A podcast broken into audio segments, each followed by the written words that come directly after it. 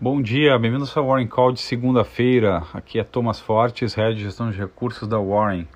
Então, o FMI assume que 2020 é definitivamente a, o ano da pior recessão mundial desde a Grande Depressão. O Fundo Monetário uh, tem como perspectiva de linha de base uma recuperação parcial da economia global em 2021, se a pandemia desaparecer no segundo semestre deste ano, para permitir um levantamento gradual das medidas de contenção, segundo a diretora do FMI, Georgieva. A reunião do OPEP resultou no corte de apenas 10 milhões de barris por dia, contrariando as expectativas e aumentando a volatilidade do mercado de petróleo mundial.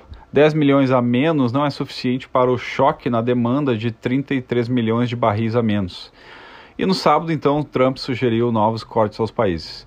O ZEL já ultrapassa a Itália no que diz respeito ao número de mortes nesse sábado, chegando a registrar mais de 20 mil mortes desde o início do surto. Segundo o balanço divulgado pela Caixa, quase 31 milhões de pessoas já se cadastraram para receber o auxílio emergencial de 600 reais aqui no Brasil.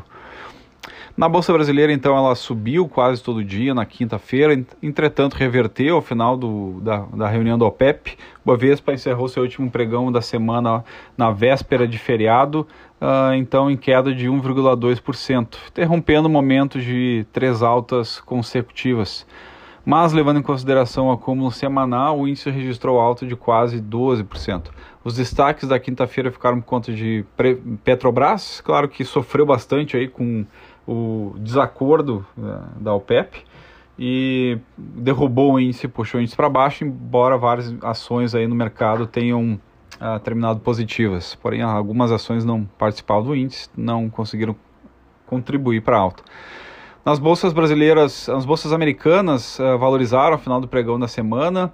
O estímulo veio após, veio logo após o Fed lançar mais um programa de compras de dívidas até de ratings mais baixos, em torno de 2,3 trilhões a mais, para impulsionar os estados e as empresas locais. Então, S&P 500 terminou em alta de 1,44%, o VIX terminou em queda de 3,88%, e nos juros brasileiros, Goldman Sachs estima que a taxa real de juros brasileira deve cair para praticamente zero no segundo trimestre de 2020. A longo prazo, a expectativa é que volte a aumentar e a inflação implícita no pré contra a NTNB está negativa nas curtas no momento. Risco brasileiro havia disparado, mas caiu ao voltando aos patamares que após o Banco Central ter atuado no mercado. E a Petax uh, terminou em baixa de 2,58%. Então o Bacen interviu no, no, mercado leiloando 297 milhões em contratos de swap cambial, ainda mantendo muita reserva guardada. É isso, pessoal. Excelente segunda-feira e seguimos o baile.